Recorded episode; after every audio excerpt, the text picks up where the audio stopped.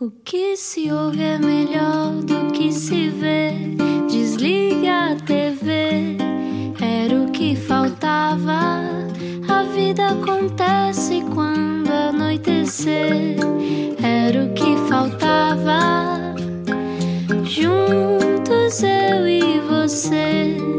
Boa viagem com a Rádio Comercial. Olá, boa noite. Está muito bom para olhar lá para fora e ver as estrelas. Oh, não há estrelas no céu, mas às vezes também há. Olha, hoje vamos expandir o nosso lado geek, eh, sabendo mais sobre o universo. Nós com- pontualmente gostamos de trazer alguém que esteja obcecado com estrelas. Achamos graça a isto. E e eu acho que é uma coisa que tanto eu como tu conservamos desde a infância, não é? Sim, completamente. Eu tinha um telescópio e tudo. Eu também, eu também. O meu avô tem um tel- um telescópio. Bom, falamos sobre isso a seguir. Hoje o nosso convidado, se só chegou agora, olá, boa semana, espero que esteja tudo a correr bem. Eu sou o Rui Maria Pego Eu sou a Ana Martins. E hoje está cá. Explica-nos como se eu tivesse acordado de um coma. Ora, então, hoje está cá um fotógrafo profissional, autor, astrofotógrafo oficial da reserva Dark Sky Alqueva, que é também o primeiro destino do mundo certificado como Starlight Tourism Destination, perto do Grande Lago Alqueva, uma paisagem alargada que junta o céu e a terra. Em 2020, Miguel Claro venceu o Prémio Britânico de Fotografia de Astronomia pela sua Titanium Moon, uma imagem de alta resolução da lua cheia. É melhor do que aquelas que tirou, certamente. eh, Quem está a ouvir agora no carro. Ah, eu tiro imensas fotografias à lua, não é bem isso? Em tons de cinzento e azul, esta Titanium Moon. Para ele que está habituado a olhar para cima, como é que o universo nos passa tão despercebido todos os dias? Connosco não era o que faltava. Não sei se também gosta da astrologia. Miguel Claro, bem-vindo, Miguel. Olá. Muito obrigado pelo convite. Olá, nada. bem-vindo. Bem-vindo. Olha, ehm, 42 anos, quase a fazer 43. Quando é que começaste a olhar para, os- para as estrelas? Ai, eh, desde miúdo, mas basicamente eu tinha ideia de 13 anos mais ou menos e já, hum, e já tinha aquele bichinho, aquela curiosidade de olhar para o céu. Embora, embora nessa altura era um bocadinho mais o espaço, a parte dos astronautas e a minha irmã mais velha também gostava muito dessa, de- dessa parte da. hum, da- dos foguetões, dos astronautas, isso tudo, e portanto eu acabava por ter algum interesse eh, e não era propriamente para a astronomia, mas fascinava-me tudo o que tinha a ver com a NASA e o, E tu e o querias ser astronauta, mas o teu pai não deixou. Foi esse o caso? Não, não, eles até me apoiaram bastante. Era, é, é, e- mas pronto, ma- mas entretanto hum, as coisas foram acabando por clarifi- pla- clarificar um bocadinho com o tempo. Hum, eu, na verdade, assim que tive o primeiro, eu, eu- acho que aquele bichinho propriamente começou quando eu observei pela primeira vez Marte. Através de uma, de uma, de uma teleobjetiva hum, adaptada e transformada de um amigo da minha irmã, e, e foi essa a primeira experiência que eu tive. Eh, e que hum, me deixou aquele bichinho pela parte da astronomia e do espaço. É que nota-se mesmo que é avermelhado, não é? É muito giro, É, mesmo a esta distância. E agora é, agora é a altura ideal para, para se observar. Aliás, Isto está foi, retrógrado agora. Foi, foi em dia 13 Não é Mercúrio? deste mês. Ah, Mercúrio está também. Sim. Mercúrio, eh, aliás, eh, Marte, dia 13 deste mês, esteve em oposição, ou seja, esteve hum, eh, mais próximo da Terra, basicamente. Ah, assim. daí a sua agressividade latente que está a ouvir agora na rádio comercial. Olha, então esta tua vontade de olhar para o espaço, ver esta exploração, o- imaginavas esta coisa das civilizações na Lua e em Marte, tinhas, já, já pensavas que em 2020 estaríamos aí? Quando eras miúdo, pensavas nessas coisas, nessa nossa evolução para dentro do espaço. Não, nem tanto. Nessa altura não, não, não, não pensava tanto nisso. Quer dizer, fascinava-me a questão de poder ir à Lua, achava extraordinário. E é engraçado que me fascina mais ir à Lua propriamente do que ir a Marte. Ah, o que é que é, digamos, que hoje em dia é, é aquilo que todos nós almejamos, não é? E como humanidade temos aquela expectativa: será que isso, nós não. vamos conseguir chegar a Marte? Eu acho que vai ser uma grande trabalheira. Vai ser uma grande trabalheira. Mas é curioso, não sei. Não sei se pela atmosfera eu, é é uma coisa que eu adoro, por exemplo, na Terra, o céu é azul. E nós não imaginamos que quando estamos no espaço o céu é negro, não é azul. O azul desaparece. Isto é só efeito da nossa atmosfera. Mas em Marte o céu é amarelado, é alaranjado, ali um tom. Ah, eu vi, eu vi no Total Recall, o desafio total, Ah, com o Arnold. Schwarzenegger. Estamos, É a, estranho, é? estamos à conversa com, com o Miguel Claro. Um, então, um, as estrelas uh, também podem ser uma fuga, não é? Esta coisa de olhar para o espaço e de, e de tentar. É uma coisa que se faz, que a humanidade faz desde, desde que existe, que cria sistemas para interpretar o mundo e o tempo e cria o tempo a partir das estrelas, não é? Um, tu, tu achas que nós olhamos o suficiente para o espaço? É porque eu tenho a sensação que as pessoas não olham muito para as estrelas. Não, é verdade, é- acho que é exatamente. Estão lá, estão, umas é- coisas estão lá. É exatamente o inverso disso. Hoje em dia nós constatamos que há, há, uma coisa, há um fator que tem contribuído muito hum, negativamente para isso, que é o facto de haver cada vez mais poluição luminosa, não é? As grandes cidades são todas elas repletas de poluição. Aliás, nós temos muitas vezes clientes que contactam connosco, que vêm de outros países e que hum, nem sequer eles dizem que contam no céu duas, três estrelas. Já tivemos pessoas que vieram de Tóquio e de outros sítios. Para o Dark Sky Alqueva. para visitar-nos. Explicando só para quem está a ouvir, basicamente, há tanta luz nas cidades que não conseguimos ver as, as estrelas, não é? Isto quer dizer poluição Exatamente, luminosa. Exatamente. Poluição luminosa é exatamente isso. Portanto, é o efeito nefasto da má iluminação pública, eh, e não só pública, mas pronto. Eh, mas basicamente a iluminação das ruas. Muitas vezes nós temos globos que, que espalham luz para todo lado, menos iluminam o que é necessário, que é o chão. Depois há também a luz refletida eh, em toda a Terra, que, que é que acaba por ser vista do espaço também, aquilo que nós vimos, o nosso planeta muito bonitinho de noite é um efeito negativo de- das nossas luzes, que são, são vistas até pelos astronautas da, da Estação Espacial. Hum, essa luz, eh, para já está. Tá, as próprias luminárias são mal concebidas, porque muitas das vezes não têm aquela proteção necessária e a luz, eh, é chamada aquela luz parasita, acaba por subir até nas autoestradas, às vezes lateralmente afeta-nos muito. Eh, portanto, tem a ver com, com o grau de incidência, que não está mesmo a 90 graus a apontar literalmente para baixo. Eh, depois tem a ver com essa proteção lateral também, tem a ver com a intensidade que é usada. Muitas das vezes não é usada hum, a intensidade adequada, nós usamos muito acima do que é normal. Eu acho que em Portugal os últimos dados que saíram indicavam que nós usávamos até, eu acho que se salvo erro, era 3 a 4 vezes acima da média europeia daquilo que era usado. Ou seja, não é necessário usar essa Temos luz. luz a mais em Portugal. É um Isto desperdício. é um problema. Hum, nós até há um caso, uma situação até que conhecemos que foi um- no, Alentejo, uma das primeiras zonas que eu não vou referir qual foi, mas uma autarquia que, que entretanto tive a possibilidade de mudar para LED. O que acontece é que a eficiência a nível energético é, o- é o facto da pessoa não precisar de gastar tanta energia. Claro. E então o que, que é que eles fizeram? Meteram o dobro da. Como estavam a poupar, meteram o dobro, o dobro da potência. Porque tinham margem para isso, quer dizer, é um, é um parvoíce, portanto, é, é literalmente um, um- um furo, um, tiro no pé, como se costuma dizer. Eh, E, e depois não é só isso, também a temperatura de cor, que é uma coisa que não é muito falada. Nós, inclusivamente, quando falamos até com alguns engenheiros e tudo, eh, hoje já se começa a ouvir falar um bocadinho isto, mas há uns anos atrás ninguém sabia o que era isso. Ninguém tinha em conta que a luz tinha uma temperatura de cor e que era e preciso respeitar isso também, porque. hum, a luz LED que nós ouvimos falar muito hoje em dia, que é usada por todo lado, chamada luz branca, não é branca. Se nós a formos ver em laboratório, ela tem um pico, no espectro de luz visível, tem um pico forte, com uma forte intensidade no azul. O que acontece é que isso depois eh, interrompe o nosso processo de produção de melatonina. Ah, por isso é que depois ficamos com corpo- insónias. Exatamente. O nosso corpo é tão inteligente que sabe que quando o céu está azul é para nós estarmos acordados. Quando essa luz azul começa a baixar, nós começamos a produzir melatonina. É por esse motivo também que provavelmente já ouviram falar que nós não devemos ter os telemóveis Sim, em sim, sim, LCDs sim. à noite, Uhum. porque isso lá está, interfere também. Também é LED, também é branco, interfere nesse processo de produção de E melatonina. não há LED amarela? Ah, ao chamar o do âmbar, PC âmbar, só que como inicialmente aquilo foi produzido em grande quantidade pelas fábricas, por tudo, os, os, ahm, as empresas que vendiam também tinham grandes quantidades, queriam despachar aquilo, portanto nem sequer eh, aconselham. Deixa-me só fazer aqui um momento tchanã, porque agora as pessoas que estão com insónias vão pensar: "Ah, vou já trocar as lâmpadas lá de casa e que se calhar Miguel Claro acaba de lhes salvar a vida. Não, mas se calhar, se calhar tem a ver com isso. Se calhar estamos desconfortáveis e não sabemos exatamente porquê, e é só isso. E, há pouco tempo, na semana passada, falámos com a Tamara Castelo que nos dizia temos que ir dormir às 10 da noite e, e temos que respeitar o nosso ritmo circadiano, etc. Também tem a ver com isso, que é se nós estamos sempre expostos à luz artificial e essa luz que, que é corrosiva para, a nossa, para o nosso equilíbrio mental e para a melatonina, se calhar, se calhar também tem a ver com, com falta de informação, no fundo, é isto. Tem não a ver é? com muita coisa. Há, há inclusivamente muitos estudos hoje em dia, por exemplo, que já fazem uma correlação entre o aparecimento do cancro da mama e as zonas que têm muita, muita, muita poluição luminosa. Porque, e eu vejo, por exemplo, o exemplo da minha mãe. Minha mãe, infelizmente, também já teve câncer da mama, felizmente, pela parte que superou tudo e já foi há muitos anos. E... Mas a minha mãe é daquelas pessoas que tem um sono muito leve e acorda à mínima coisa. Aliás, ela para mim, eu era miúdo, lembro-me de pensar: a minha mãe está sempre acordada, ela não deve dormir. Mas a verdade, a minha mãe nunca teve aquele hábito de fechar a, a persiana, o tal de dormir às escuras. E, e era uma coisa que eu também me fui habituando a não fazer isso. Portanto, mas o que é que acontecia? Eu acordava às 7 da manhã, era miúdo, depois ficava chateado, porque estava tudo a dormir, eu queria ir brincar e pensava: isto está tudo a dormir até às tantas. E eu estou a acordar não sei quantas horas, sem nada para fazer. Hum, porque porque isso também interfere um bocadinho. É aquela coisa de ter a janela aberta, nós acordamos com o sol, e o sol às vezes, então no verão, Claro. acordamos muito cedo. O que acontece é que ela levou muito tempo sem, sem, sem, sem ter esse hábito de fechar as janelas. E eu não sei até que ponto o facto de haver poluição luminosa na rua não interfere porque essa luz vai entrando dentro das casas. Por exemplo, atualmente na minha casa, a luz, a poluição luminosa, tem um candeeiro que ilumina a minha sala inteira.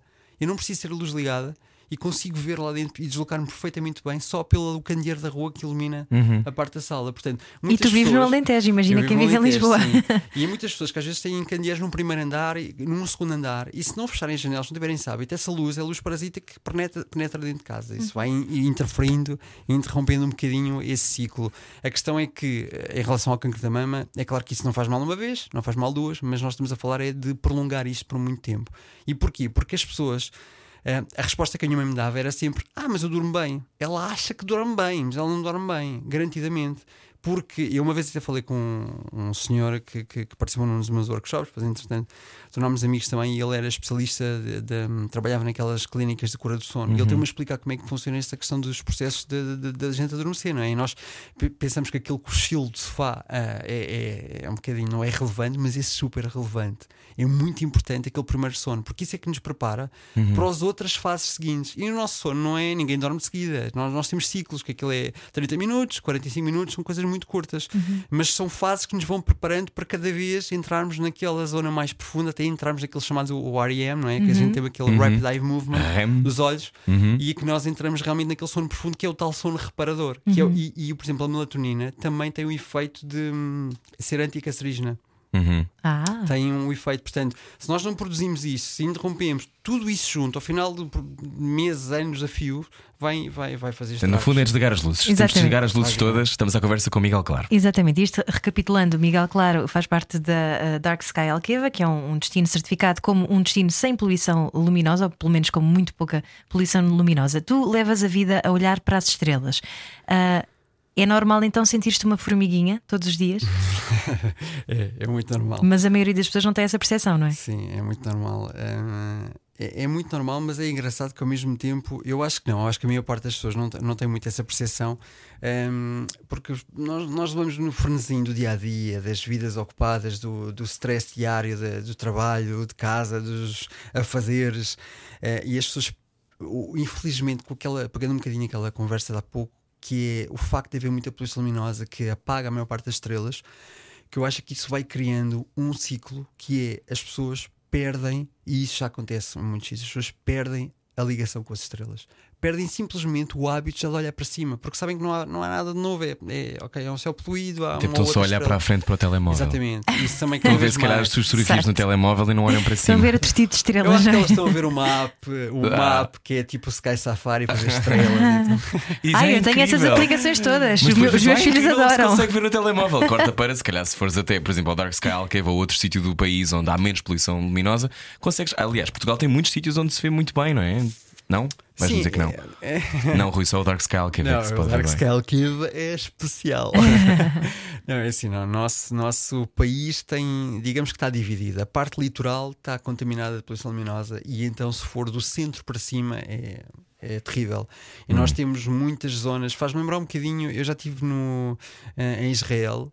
E foi curioso que, que ainda me lembro, aquela pessoa que, que era um amigo nosso, na- eh, através de outro amigo que estava lá e portanto estávamos a fazer um bocadinho de guia e levou-nos a um primeiro deserto, que eu agora não me lembro qual é que era, um, e- estava na expectativa de mostrar-me este céu deve ser espetacular. E eu olhei e pensei, era pior do que Lisboa, porque tinha um quartel perto e estava ainda por cima aquela, aquelas poeiras do deserto, estava a refletir imensa poluição luminosa daquilo. Eu via meio dúzia de estrelas e eu pensei, isto é terrível. Oh, não. Depois fiz uma viagem maior e fui até ao, ao deserto do Negev. E no deserto do Negev, realmente, o céu era muito, muito mais escuro, era muito melhor. Uhum. E foi uma experiência muito gira, mas não tem comparação com o nosso. Nada. Porquê? Porque lá de 50 a 50 km há uma povoação. Então. Nunca há afastamento suficiente para isso. Nós lá no Alqueva não. Nós temos a 1 hora e 45 de Lisboa. Depois, há- há- há- normalmente no Alentejo, isso acontece muito. Nós dizemos que é tudo já aqui, mas é tudo a 30 km. O já aqui são 30 km, Sim. é 25. Olá a todos Nós- os ouvintes que estão a ouvir no Alentejo. Olá. Sim, nós estamos na comiada, mas estamos para aí a 25 km de Monsaraz, que é já ali. e portanto, é, Isso, é isso tem, assim um isso muita espaçado. graça quando eu dizia que há muitos sítios no país, por exemplo, na Rábida vê-se uma série de coisas, não é? Quando, onde há menos. Tu, eu agora sempre faço uma cara de não, não se vê nada, Rui. Mas, por exemplo, é, quando eu quero dizer é que, ok, quando moras em Lisboa, no Porto, se calhar vês Sim, muito pouco. claro, claro. Quando estás em Cacela Velha, se calhar vês mais qualquer coisa. Sim, não é? não, e eu, eu acho que apesar de tudo, nós em Lisboa temos uma vantagem grande, que é, um- é uma cidade grande, mas é uma coisa que realmente, como, como referes, Rui, nós se formos até à Rábida já conseguimos ver imensas estrelas, coisas que noutras cidades de, de outros países isso não é possível conseguir-se. E portanto, no geral, em média, claro que o céu tem umas, umas condições muito boas e nós conseguimos observar bastante. É claro que hoje em dia, não é? Com a experiência e, e ter estado já em tantos céus diferentes, no Chile, no- em La Palma, enfim. Hum, a minha percepção no céu escuro hum, é outra, não é? Ficas tipo, oh não, não me digas É que isto é bom porque não é. Sim. Então o teu trabalho é sobretudo notívago. E quando- o que é que já. Era bom que fosse só isso. Era? Não, mas ok, mas Não, não, eh, sim, aposto mas é- que deves passar muitas horas durante a noite a olhar para as estrelas Sim, é- e a tirar fotografias, não é? Sim, é isso. A parte da captura, principalmente, é, é feita durante a noite e passo muitas noites em- ao, ao relento, a observar e a fotografar e a preparar. Eh, se, não são, se não é Deep Sky, é planetas, mas essencialmente o meu trabalho à noite é, recai também sobre Deep Sky, ou seja, que é fotografar a, a partir do observatório eh, da Comiada. Mas nós temos um, um observatório que é dedicado à observação visual e outro à parte da astrofotografia, onde tem os equipamentos todos mais sensíveis e, portanto, passo super horas- lentes, devem ser lentes gigantes. Um bocadinho. Daquela coisa tipo, uma lente muito, muito grande tem que, tem que comprimento, por exemplo, para ver, eh, queres fotografar a Cassiopeia ou uma coisa qualquer. É, é assim, cu- curiosamente as pessoas normalmente pensam que hum, associam muito a capacidade do telescópio ao, ao, dista- ao comprimento, E ou a uma lente muito grande. É a comparação com outras Não, é coisas, assim, sabes? Esse é é o eh, problema. Pois é assim, para nós fotografarmos Deep Sky, por exemplo, que são normalmente os objetos mais distantes que nós conseguimos, conseguimos ver, na verdade é ao inverso. Nós usamos muito pouca distância focal. Ah, Porque se vermos, por, por exemplo, a galáxia de Andrómeda é uma galáxia que, que é vizinha da nossa, está a cerca de 2,5 Uhum. milhões de anos de luz de distância, é visível a Vizinha. olho nu do não, as rendas estão mais baixas em Andrómeda, toda a gente sabe. Sim. É visível a olho nu do Alqueva, nós conseguimos ver a partir do observatório. E só que tem um diâmetro angular que é 4 vezes o diâmetro da luz cheia. E a luz cheia tem cerca de 0,5 graus de diâmetro aparente. Ou seja, basicamente, que para quem estiver a ouvir, se conseguirem esticar o vosso braço com o mindinho, conseguem tapar a lua. E Ok. o nosso mindinho tem mais ou menos, é, com o braço esticado, mais ou menos, cerca de 1 grau de diâmetro aparente. E portanto, nós conseguimos tapar a lua, que tem meio grau. ok? Estou a imaginar os ouvintes agora a conduzirem e a esticar o mindinho ao mesmo tempo. cima, ver onde é que está a lua. Cuidado, olhe para a estrada ao mesmo tempo. Não, não Não quero ver acidentes, é por estar desatento. Miguel, claro, sim. Diz. Portanto, conseguem tapar a Lua. Agora imaginemos que a Lua, eh, quando nós vimos assim a olho nu, né, aquele impacto que tem, esta galáxia tem quatro vezes esse tamanho. Mas o problema é, a, cont- eh, eu às vezes digo isto em espanhol, a contaminação lumínica, a poluição luminosa Sim. oculta grande parte de- da extensão dessa galáxia. Portanto, e ela é muito, muito tenue. Tem que se ter um céu muito, muito bom, muito contrastado para conseguir ver. E alguém que explica onde é que ela está. Mas consegue-se ver bem a olho nu, depois nós sabemos. eh, e a questão é que para captar esse objeto, se nós tivermos muita distância focal, nós não vamos apanhá-la toda. Ou seja, nós até com uma teleobjetiva de 200 milímetros, nós conseguimos apanhar a galáxia na íntegra. Mas se eu usar, por exemplo, uma distância focal de 500, já não consigo apanhar a galáxia toda. O que estás a dizer agora é ficção científica para boa parte dos nossos ouvintes que estão a pensar o quê? Ah, distância focal, o que é isso? eu estou Mas muito atento, mas o eu que- estou a perceber metade. mas, mas o que muitos ouvintes eh, certamente se estarão a perguntar, ou pelo menos eu estou, é afinal, quantos ovnis é que tu já viste? Ah, Vá, isso é uma resposta Miguel para ouvir Claro. a seguir. Isso é muito interessante. É a seguir, é a seguir, é a seguir. O Miguel Claro já nos conta. Não era o que faltava. Venha daí, hoje estamos com os olhos postos nas estrelas. Sensibilidade e bom senso. Só que não. Não. Era o que faltava Rádio Comercial. Boa viagem com a Rádio Comercial. Está no Alqueva, se calhar hoje vai reconhecer Miguel Claro, o nosso convidado de hoje, astrofotógrafo, também júri, faz parte muitas vezes de júri de concursos internacionais de fotografia, por exemplo, em Paris, o PNA, não é? O Foro Nightscape Award, ou também eh, conferencista, uma série de coisas. Já falámos de, de, muito, de muita maneira de olhar para o céu, mas nós queremos saber: há ovnis ou não há? Quantos é que já viste? Tens muitos encontros de terceiro grau? Como é que isso está? Que lente é que usas para ver os aliens? Exato. Bom, é assim, eh, o problema disto é quanto mais nós, nós aprendemos, quanto mais vamos, vamos sabendo, vamos investigando, eh, menos novidades há. No fundo é um bocadinho isso. Eh, apesar de ser um bocadinho boring, não é? Como eu dizer, eu nunca vi nada que não tivesse uma explicação. E mesmo muitos colegas que eu tenho, eu pertenço também a um projeto internacional que é o, o, hum, eh, o The World at Night, que é um, programa- é um programa que é o Tuan e portanto tem cerca de 30 e tal fotógrafos do mundo inteiro, astrofotógrafos eh, de referência, e portanto vários países diferentes. E nunca, nem eu, nem nenhum colega meu nunca viu nada que não tivesse explicação. Ou seja, porque quando é uma luzinha daquelas que as pessoas veem, ai, aquilo é o quê?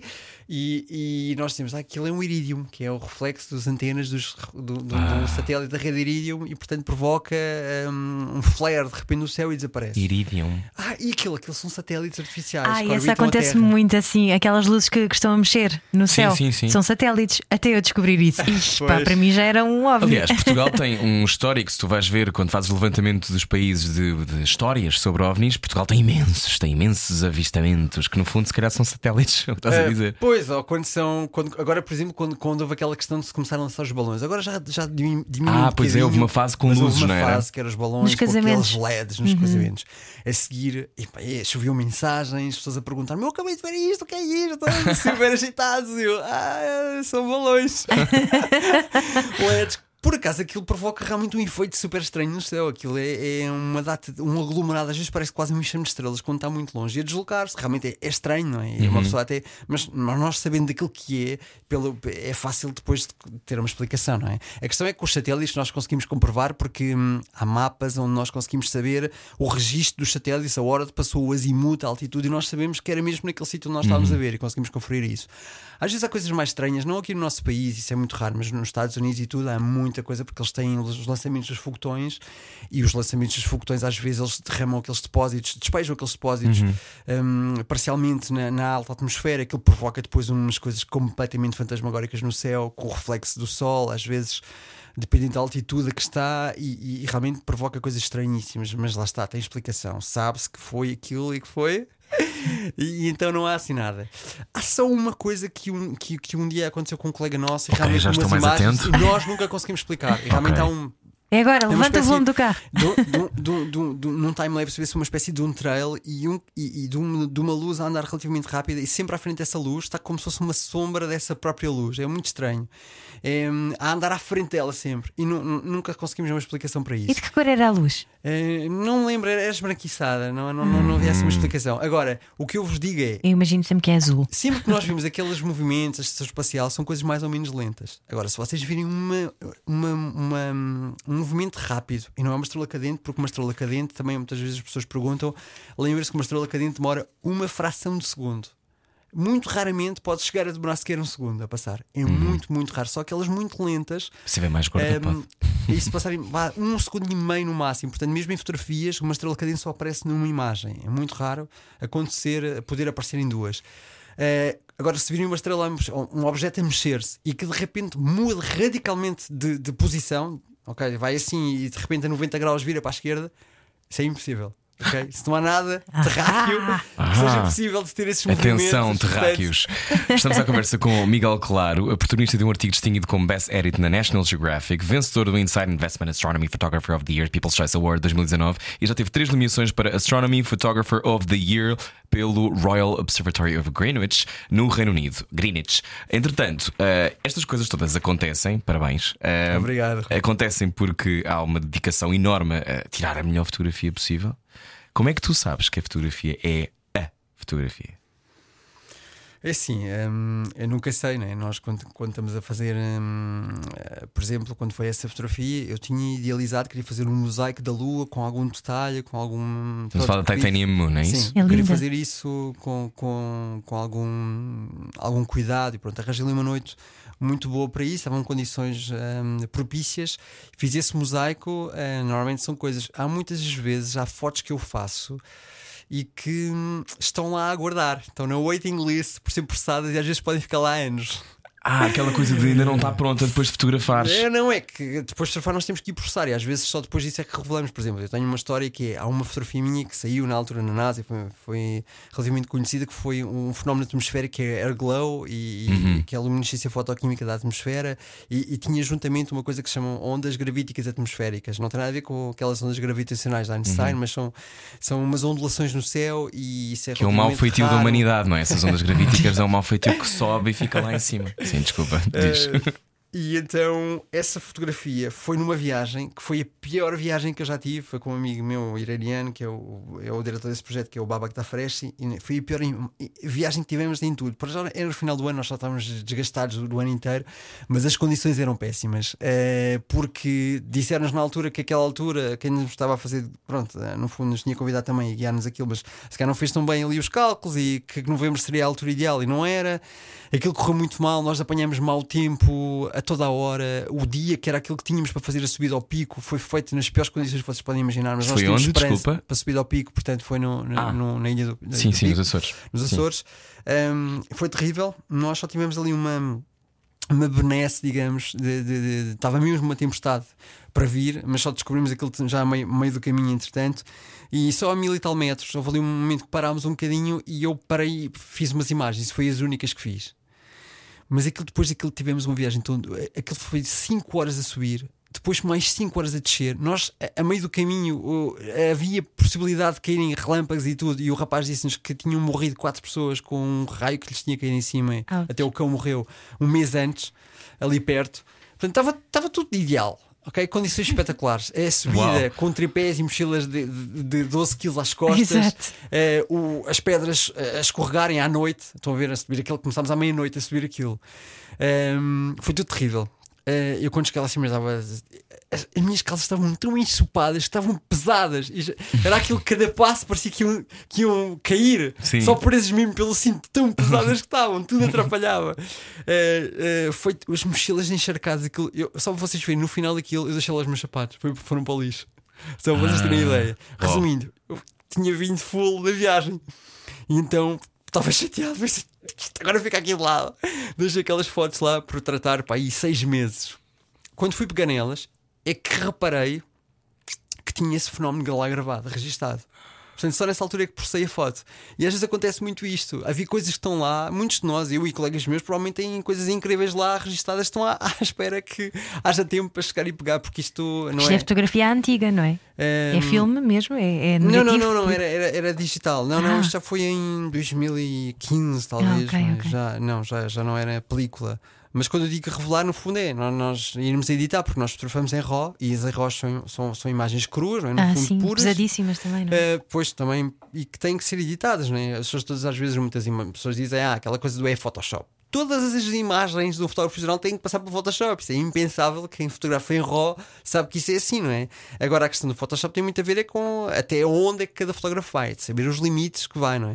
Porque uma coisa é nós, estamos sempre a falar aqui, é fazemos imagens em que a regra sempre é a foto é feita no mesmo momento, no mesmo local, com a mesma distância focal, com a mesma câmera, no mesmo tripé, quer dizer, não é, não Tem que é apanhar honesto, uma é? lua que foi tirada noutro sítio meses um antes crop. e depois meter noutro sítio. Claro. Isso, isso é montagem, pronto. Isso não é. Não quer dizer que do ponto de vista artístico também não tenha o seu valor, não é? Desde que o fotógrafo o diga, ou, ou o ilustrador, ou quem for, o diga que o fez, não passe, tentar passar uma foto por uma coisa que não é, Uhum.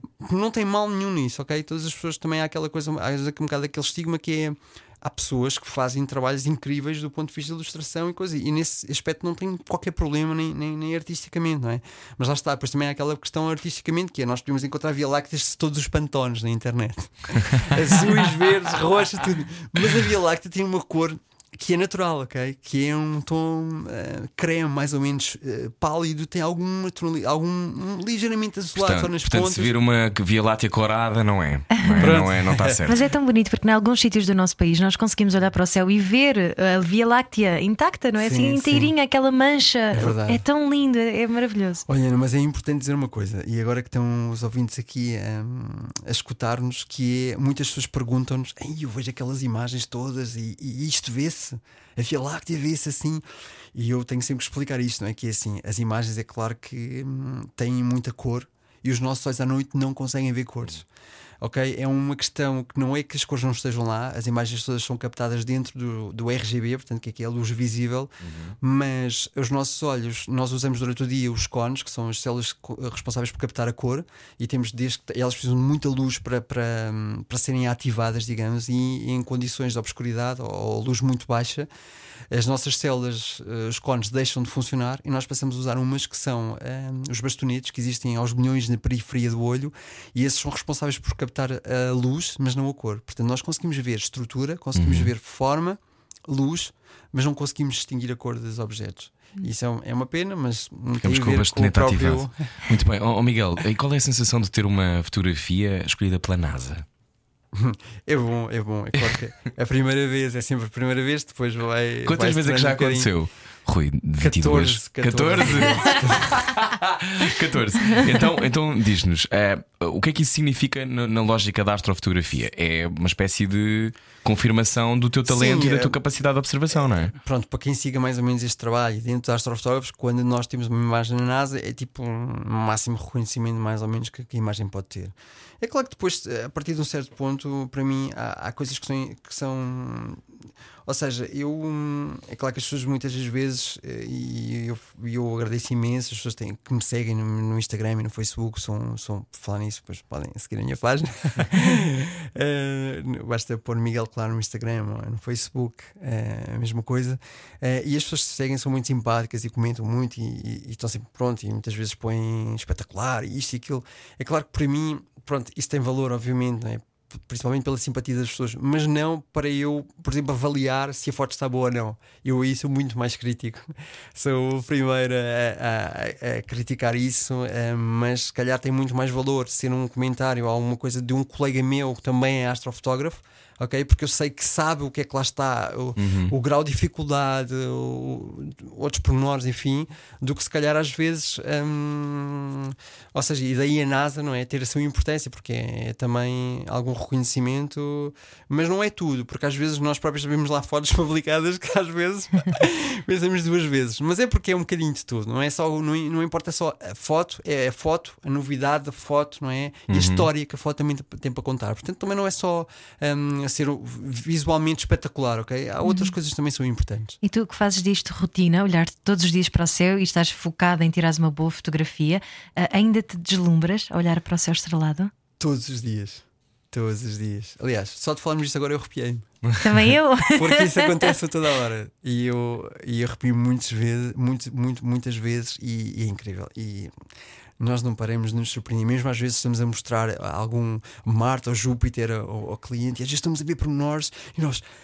Nós dizemos, ah, vou só verificar se isto está bem, mas às vezes ficamos lá a ver e nós, uau! E a pessoa tipo, então, mas, mas está-se a surpreender. Isto não, isto não é tipo, nós, não, isto, isto é único, todas as noites são únicas e os pormenores que se vêem numa noite e noutra são sempre diferentes. É incrível. Tu disseste que a lua é a tua preferida, não é? Mas ah, os clientes normalmente reagem mais a quê? Eu, eu lembro-me, Ah. por exemplo, quando eu vou às observações astronómicas, que faço várias porque sou uma geek, o que eu mais reajo são sempre os anéis de Saturno, Sim, não é? Que é Saturno- magnífico olhares pelo telescópio e Saturno vês de facto os anéis. É, Saturno encanta, faz os encantos todos, porque nós deixa- deixamos sempre o último para ser a cereja no topo do bolo, o problema é quando não, quando não temos Saturno, é que é mais complicado. porque ainda por cima, quando não temos Saturno e temos céu- objetos de céu profundo, que são igualmente espetaculares, mas o problema às vezes é tentar mostrar à pessoa. eh, o grau de espetacularidade que aquilo tem, porque tem muito a ver com a nossa interpretação daquilo que estamos a ver, não é? Se eu mostrar, olha, isto nós estamos a ver é uma nebulosa planetária, é tipo, é morte de uma estrela, mas ainda está lá esta parte, que o gás ainda está ali, tipo, meio inflamado, ainda está quente, ainda pode-se ver isto, está a 1400 anos de luz de distância. Mas a pessoa na prática que está a ver é uma manchazinha de luz a preto e branco. e às vezes é um bocado difícil. eh, então às vezes tento mostrar uma fotografia antes para ajudar a pessoa naquela questão de interpretação, porque o cérebro também tem muito. É, hum, há uma parte importante da interpretação do cérebro, não é? É Daquilo que estamos a ver, e, e se nós virmos antes, depois vamos conseguir ver um bocadinho mais detalhes. É um bocado estranho, mas é assim. Aliás, eh, diz-se normalmente que com, com o tempo, a passar dos anos, o nosso olho vai, a pupila vai dilatando cada vez menos. E portanto nós conseguiríamos ver estrelas de magnitude inferior, por um lado, ou seja, basicamente eh, acabamos por ter um bocadinho menos de sensibilidade, mas temos mais experiência. E quem vê com menos sensibilidade, mas mais experiência, consegue ver muito mais por nós do que Claro. outras pessoas. Por isso há aqui muito a parte da interpretação. Também é assim quando olhamos também. para os outros, com o tempo. Bom, Exatamente. boa viagem com a Rádio Comercial. A seguir continuamos a falar com Miguel Claro. E a seguir perguntamos se ele acredita que há os outros lá fora. Não ouvir a comercial dá mau karma. Era o que faltava. Com Rui Maria Peco e Ana Martins. Todos os dias, das 8 às 10 da noite, na comercial. Boa viagem com a Rádio Comercial. Atenção, se está numa zona com eh, pouca poluição luminosa, parabéns, pode olhar para as estrelas e quem sabe perceber se há ou não outros lá fora. Qual é a tua opinião? Existem extraterrestres, Miguel Claro, que és astro, astro- astrofotógrafo. Hum, eu acho que é assim. Primeira coisa é sem dúvida que devem existir, ok? Hum, eh, agora. Nunca Às fotografaste nenhum, não é? Estás a, não estás a sei, fotografar centro do céu? Posso já ter fotografado no meio de tantas estrelas, algum deles pode ser um extraterrestre. Nós Deus. não sabemos. Sim. Eh, bom, pois há quem diga, não é? Que a prova deles não nos contactarem é a sua inteligência. Exato. Mas pronto, eu não gosto de ir por aí também. Eu acho que nós temos um planeta espetacular e especial. O que eu acho é, é, e, às vezes, e às vezes respondo um bocadinho a isto quando me perguntam, às vezes fazem-me essas perguntas em sessões de observação, em, enfim, em palestras, em outras coisas, que é hum, se eu hum, acredito que haja vida hum, para além da nossa, esta, e nós já temos tantos planetas extrasolares encontrados cada vez mais. A questão é que é assim. Isto é um bocado dúbio a minha, a minha posição em relação a isto, porque por um lado, uma parte de mim acredita que sim, outra parte acredita noutra coisa, que é o seguinte: é, para ver vida na Terra há, uma complexidade de tantas coisas que são necessárias. A distância que o nosso planeta, o planeta tem que estar da, da estrela para estar na zona habitável, eh, o tamanho do próprio planeta que tem que ter, o diâmetro, a pressão eh, que tem que existir para também para haver água no estado líquido, a combinação de tantos fatores para a vida é, é tão complexa, ok? Um, o tamanho da estrela também, não pode ser uma estrela muito grande, não pode ser uma estrela muito pequena. Há, há, há, há tant- há tantos fatores que, que dependem disso. E eu recordo-me até de um cálculo que uma vez o Carl Sagan fez no- e que Mítico Carl Sagan, é? no meio de tantas milhões de possibilidades, ele reduziu aquilo para tão poucas possibilidades que existem, porque no meio disto também é o fator da própria humanidade, entre aspas, não é? Não sabemos qual é que será, se será uma humanidade, mas de se auto-aniquilar e que essa é mais provável de acontecer. Mas há aqui uma outra coisa que eu acho que, que eu acho que é importante dizer que as pessoas às vezes não pensam, que é isto. E era há bocado referiste uma coisa muito importante, que é nós acharmos que somos pequeninos. Nós podemos sentir que somos pequeninos, mas eu acho que ao mesmo tempo nós devemos ser muito especiais. E o medo que nós temos de acharmos que podemos estar sozinho é tão avassalador que, que preferimos encontrar sempre aquela desculpa de que isto é muito grande, de certeza que há cá mais alguém. E se não houver? Olha, nunca tinha ouvido uma E opinião se assim. Interessante. nós formos os únicos que existimos, isso não nos torna brutalmente especiais. E a responsabilidade que isso traz. E é brutalmente Se perigoso nós também ao estamos num tempo. universo incrível, vasto como sabemos que é, sozinhos, é porque realmente temos aqui algum papel muito especial para fazer. Podemos é nunca reconhecer que, que de facto há alguém, não é? Porque Ou a forma ou de há vida. outras formas de vida. É, a questão é esta, que é isso que eu ia dizer. Da minha parte, dizer que a dúvida que é assim: eu acredito que haja, de certeza, outras formas, mas acho muito pouco provável que haja forma de vida humana como a nós a consideramos. Uhum. Provavelmente aí, provavelmente seremos únicos. Claro, Uhum. devem ser gigantes, têm três olhos, são azuis. E, e se calhar não gostam de atum, por exemplo. Não é? Exatamente. Pode acontecer, pode acontecer. Estamos a conversar com o Miguel Claro, o fotógrafo dos astros. Ahm, tu ganhaste este prémio. É bom ganhar prémios? É, claro. Gostas da sensação? É, é sempre bom, sim, mas é, não, não me. Isso não me prende muito. ok? Não? eu gosto é de fazer coisas, eu fazer Ok. coisas novas. E fazer coisas novas, por exemplo, no Alqueva, o Dark Sky Alqueva é ah, o primeiro destino do mundo certificado como Starlight Tourism Destination, perto do Grande Lago do Alqueva. Explica-nos para quem nunca foi. ahm, qual é, qual é a beleza e porquê é que é tão extraordinário ir a um sítio onde de repente não há candeeiros por todo lado a tapar a vista de Marte? Poderia haver menos do que aquilo que a gente gostaria. Há um bocadinho mais do que aquilo que nós gostaríamos, mas, mas pronto, este é um trabalho árduo que tem levado muitos anos e esperemos continuar a sensibilizar nesse sentido. E, mas já, já houve melhorias e, e se Deus quiser, há onde haver ainda mais. Ahm, bom, em relação ao sítio, é realmente incrível, para já porque eu acho que do ponto de vista é próximo de Lisboa, é algo importante, eh, tanto para nós portugueses como para turistas que cheguem de, de avião. Uma hora e 45 mais ou menos, nós já estamos, digamos, dentro do que é considerado o coração do Dark Sky Alqueva, ok? Pelo menos onde, teremos também a sede. A zona em si eh, expandiu-se bastante. Nós em dia, hoje em dia já são 9.700 km, ou seja, estamos a falar de 10 municípios, estamos a falar de uma zona muito grande à volta do Lago Alqueva. É quase 10% de Portugal. Portugal tem cerca de 92 mil, portanto, 9.700 já são mais ou menos 10% de Portugal, é o território do Dark Sky. Um, e são. O, o Grande Lago Alqueva é um dos maiores lagos artificiais da Europa, eh, há um maior, mas pronto. um, do que é chamada Europa Ocidental é, do- é um maior e são cerca de 250 km quadrados e tem cerca de 200 ilhas também. O sítio é muito bonito do ponto de vista, é muito fotogénico, portanto, do ponto de vista visual. E portanto, o, o facto de haver um grande lago também é ali uma, uma, uma limitação natural para, para a contaminação da, da, da poluição luminosa, não é? Porque acaba por chegar ali e estancar Claro um sim. bocadinho, porque o próprio lago tem esse efeito. Hum, e que eu acho que é um bocadinho também aquilo que acontece com o Rio Tejo. O Rio Tejo impediu ali um bocadinho que a poluição luminosa de Lisboa continuasse por aí fora, eh, cortou ali um bocadinho. Nesse aspecto, as condições são realmente mu- muito, muito interessantes. E depois o Alentejo tem aquela. Está, acho que está no imaginário de todos os portugueses, não é? Sempre aquele feeling de, de ir para o Alentejo, é sempre muito bom. Placidez. Aquelas cores, aquela Sendo que tu és do norte, não é? Originalmente. Eu nasci no Norte, mas os meus pais são do Algarve e as minhas irmãs, portanto aquilo foi um bocadinho por acidente.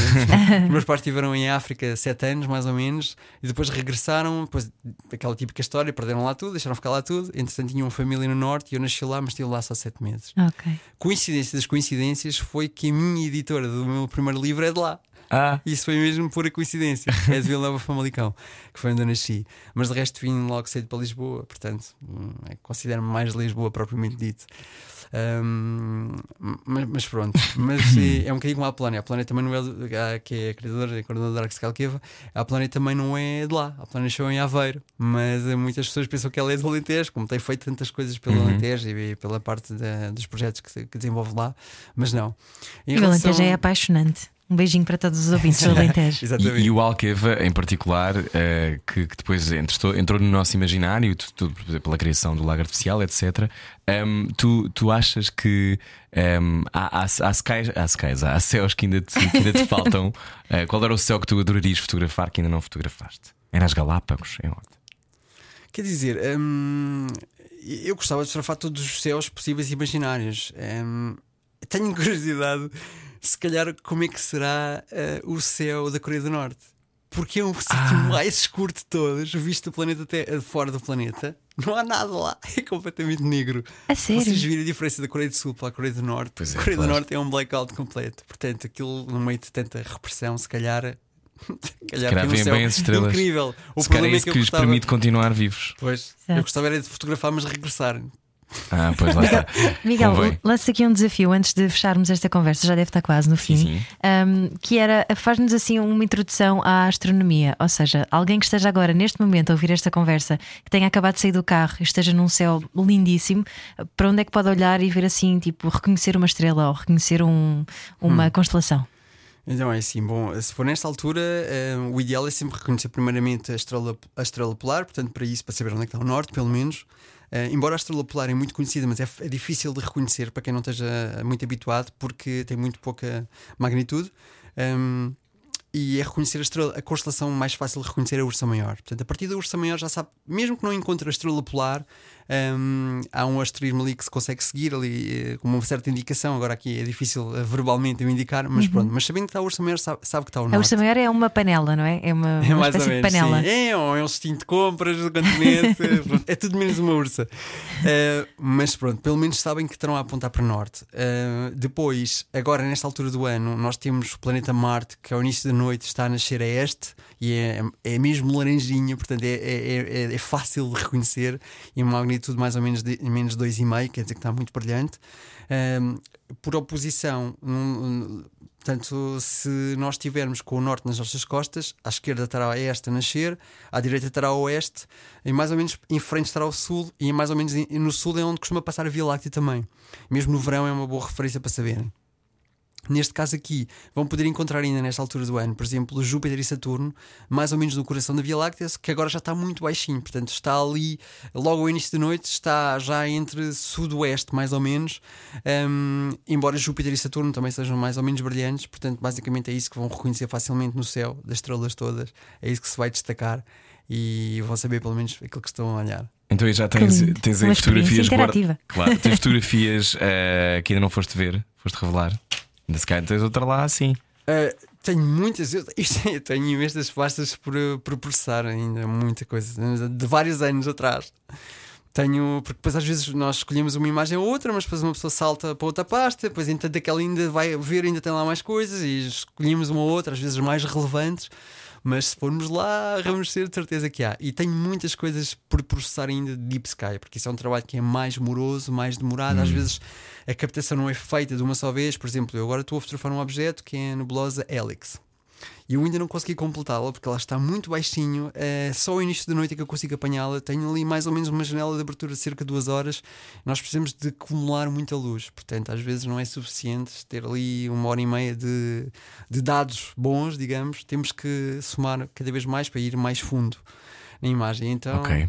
Temos Pronto. que ir. Está bem, então ficamos à espera da tua Helix. Dos, dos próximos prémios da astrofotografia. É isso. Obrigado. Obrigado, Miguel. Se Muito quiser seguir o Miguel Obrigado, Claro, qual é o nome Obrigado, da tua Rui. página no Instagram? Eh, no Instagram é Miguel, portanto, eh, Instagram depois é só Miguel underscore, claro. Ok, pronto, é Ok. procurar e também eh, conhecer o Dark Sky Alqueva, o primeiro Starlight Tourism Destination, primeiro destino do mundo certificado.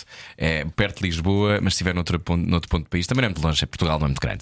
Pronto, obrigado, Miguel. Obrigado. Adeus. Obrigada, Ana. beijinhos. A É um conversa prazer. Inteira pode ouvir em radiocomercial.ol.pt. Já sabe, está lá tudo disponível. Nós voltamos amanhã. Este Adeus. era o que faltava. Beijinhos. Adeus.